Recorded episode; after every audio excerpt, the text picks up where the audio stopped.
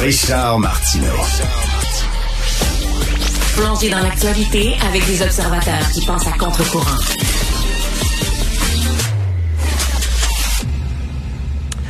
Parfois, on regarde le gouvernement et on comprend plus rien.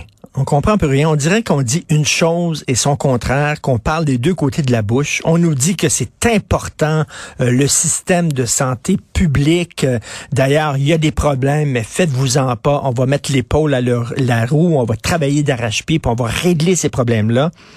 Et d'un autre côté, vous avez entendu ça, les employés de certains organismes publics, dont Investissement Québec et Hydro-Québec, ont désormais accès à un service de télémédecine privé aux frais des contribuables. On va tous payer pour ça, afin d'éviter de poireauter dans une salle d'attente.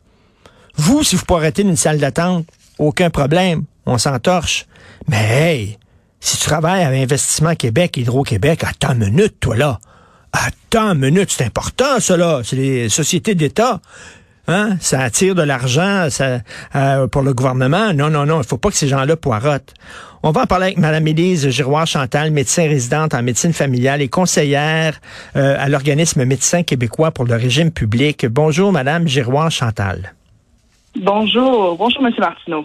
Pourquoi, euh, monsieur et madame tout le monde, quand ils attendent, c'est pas si urgent que ça, mais il faut pas que les employés d'Investissement Québec et d'Hydro-Québec attendent. Eux autres, il faut leur payer un service de télémédecine privée. Vous en pensez quoi? Ben, une excellente question, en fait. Euh, c'est une question qui, euh, qui a euh, lieu de, de, de, d'être soulevée, de s'indigner là, depuis le 7 décembre 2022. Le gouvernement a permis en télémédecine d'avoir accès là, à l'assurance c'est-à-dire qu'on peut avoir des soins de télémédecine non seulement au public, mais au privé par le biais de son employeur notamment.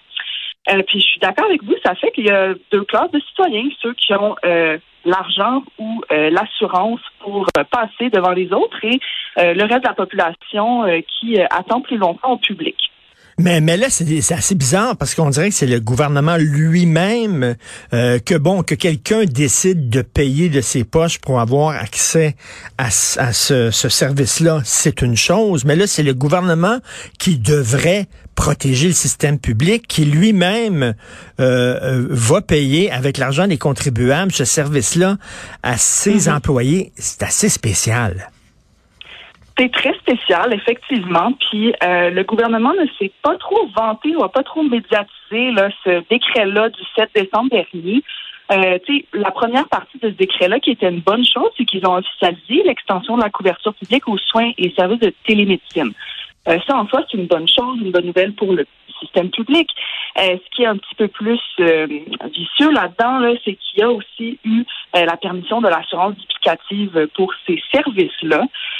Puis effectivement, en fait, la, la prohibition de l'assurance duplicative au Québec, c'est un euh, des plus grands piliers de protection de notre système public euh, que notre gouvernement met maintenant en péril en abolissant euh, cette mesure-là. Donc c'est très très inquiétant. Et il faut il faut s'en indigner, puis ça ouvre la porte à un système privé public à deux vitesses, puis euh, ça, dans le monde, on a eu euh, plusieurs exemples euh, au fil des, derniers 30 ans là, que c'est pas la bonne chose à faire à long terme pour la vitalité d'un système de santé puis l'accessibilité aux soins d'une population. En tout cas, déjà, là, avec un problème de pénurie de main-d'œuvre comme on a, si les infirmiers et les infirmières sont mieux payés, mieux traités dans le système privé, parce que là, il y a, y a ce projet-là d'avoir deux mini-hôpitaux privés, là, ils vont faire le saut au privé, qu'est-ce qui va arriver au public? On a déjà un problème de rétention euh, de main-d'œuvre au public.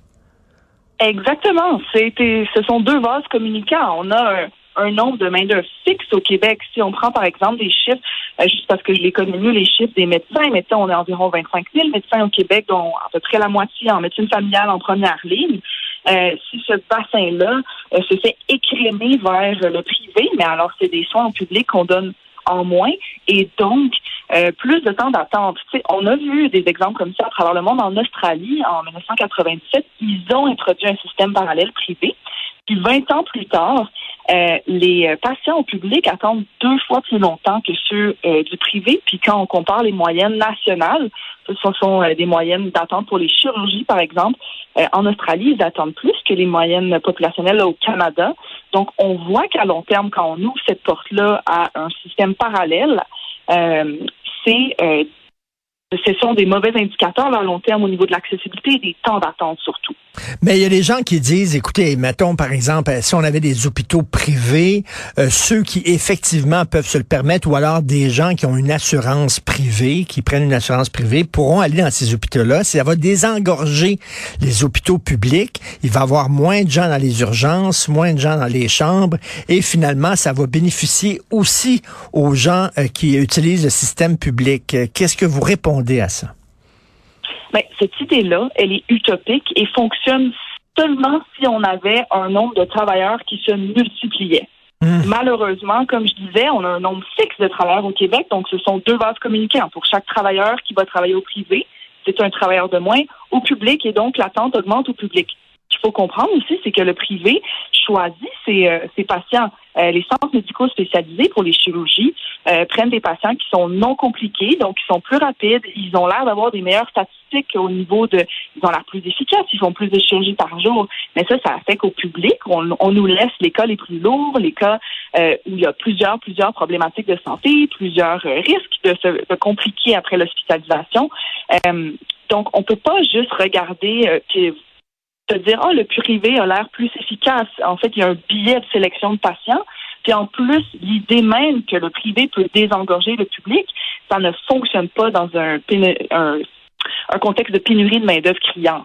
Mais là, il y a des gens qui vont dire euh, si les infirmières et les infirmiers quittent le public parce qu'elles sont mieux payées dans le privé, ben le public c'est bien parce que ça va faire de la pression puis ils vont être obligés de de hausser les salaires de leurs employés pour, les hmm. retenir, c'est qui est une bonne chose.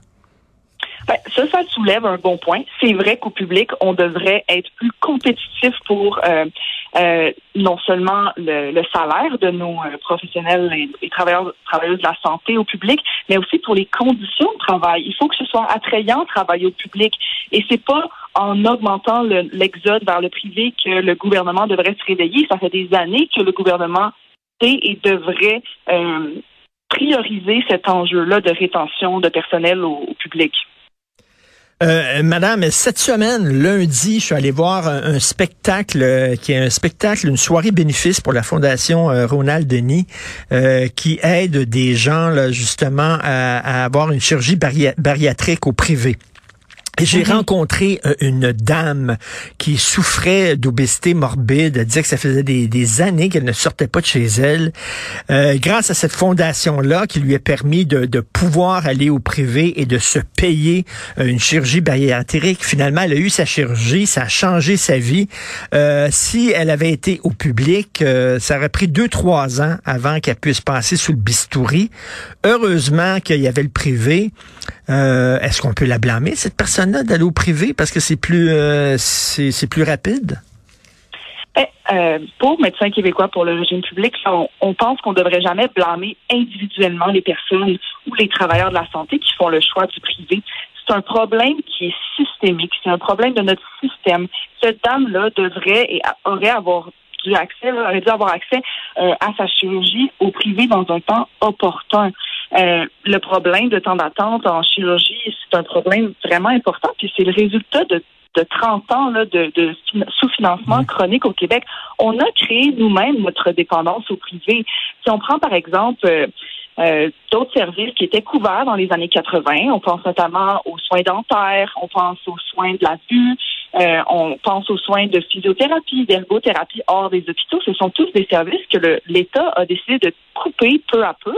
Et ça, ça a créé une opportunité de marché pour le privé. Donc maintenant, on est dans un on est dans un cercle vicieux, vicieux où on dépend du privé pour certains euh, certains services. Puis plus on utilise le privé, plus on va dépendre du privé et plus ça empire le problème au public. Mais heureusement qu'il y a le privé quand même. Pour cette, cette dame-là, elle était très contente qu'il y avait le privé parce que des fois, on dirait que les gens qui sont contre euh, l'arrivée d'un système privé, d'une offre privée en santé, ils voudraient que tirer tout le monde vers le bas. et que elle a dit, ben heureusement qu'il y avait le privé, sinon je serais encore avec mes problèmes, puis je serais encore enfermé chez moi. Mm Ben oui, c'est pour ça qu'on blâme pas individuellement les gens. Mm. Puis au niveau individuel, c'est sûr que pour certaines personnes, ça a permis un accès immédiat, mais quand on regarde à long terme, on sait qu'on est en train de se tirer dans le pied pour l'ensemble de la population dans quelques années. En tout cas, une chose est sûre, puis on va s'entendre là-dessus, Mme Élise Giroir-Chantal, c'est que, que le gouvernement du Québec, qui devrait défendre le public, dise, ben, il va y avoir des exceptions pour nos employés qui travaillent dans certains organismes, dont Investissement Québec, Hydro-Québec, eux autres, euh, mm-hmm. ils attendront pas. C'est scandaleux, là, vraiment. Effectivement. Effectivement, c'est scandaleux, puis c'est doublement scandaleux du, scandaleux du fait que il y a tellement d'études qui démontrent euh, l'importance du d'un système accessible et public à long terme. Il y a énormément de données dans la littérature, d'études là-dessus qu'il faut vraiment se mettre la tête dans le sable pour aller dans une autre direction ou bien être euh, ben, motivé par un profit secondaire. Là, mais vous avez raison c'est indignant. Et en terminant, Madame Élise Giroir Chantal, est-ce que vous êtes optimiste? Pensez-vous, on a vu tous les gouvernements se succéder les uns après les autres. Ça fait, je sais pas, 30 et 40 ans qu'on a un service de santé euh, déficient qui tire le diable par la queue. Est-ce que vous êtes optimiste qu'on va régler un jour les gros problèmes qui affectent ce système-là? Ben, je me dois d'être optimiste. Moi, je fais partie de la relève médicale. Hein. Je vais devenir un médecin famille en pratique dans, dans un an et demi. Je me dois d'être optimiste, puis c'est pour ça qu'on se bat pour ça. Euh, mais effectivement, ça prend plus d'écoute de la part de notre gouvernement, puis ça prend une collaboration aussi nationale pour euh, orchestrer le tout. Là. Vous êtes une nouvelle médecin, donc c'est ça. Vous entrez dans le système. Vous, vous avez, vous avez décidé d'entrer dans une maison en feu. Alors que tout le monde sort de la maison, vous, vous avez mis votre casque puis votre uniforme anti-feu, puis vous avez rentré dans le plein milieu de l'incendie. C'est ça? Tout à fait. C'est ce que je fais avec Médecins québécois pour le régime public.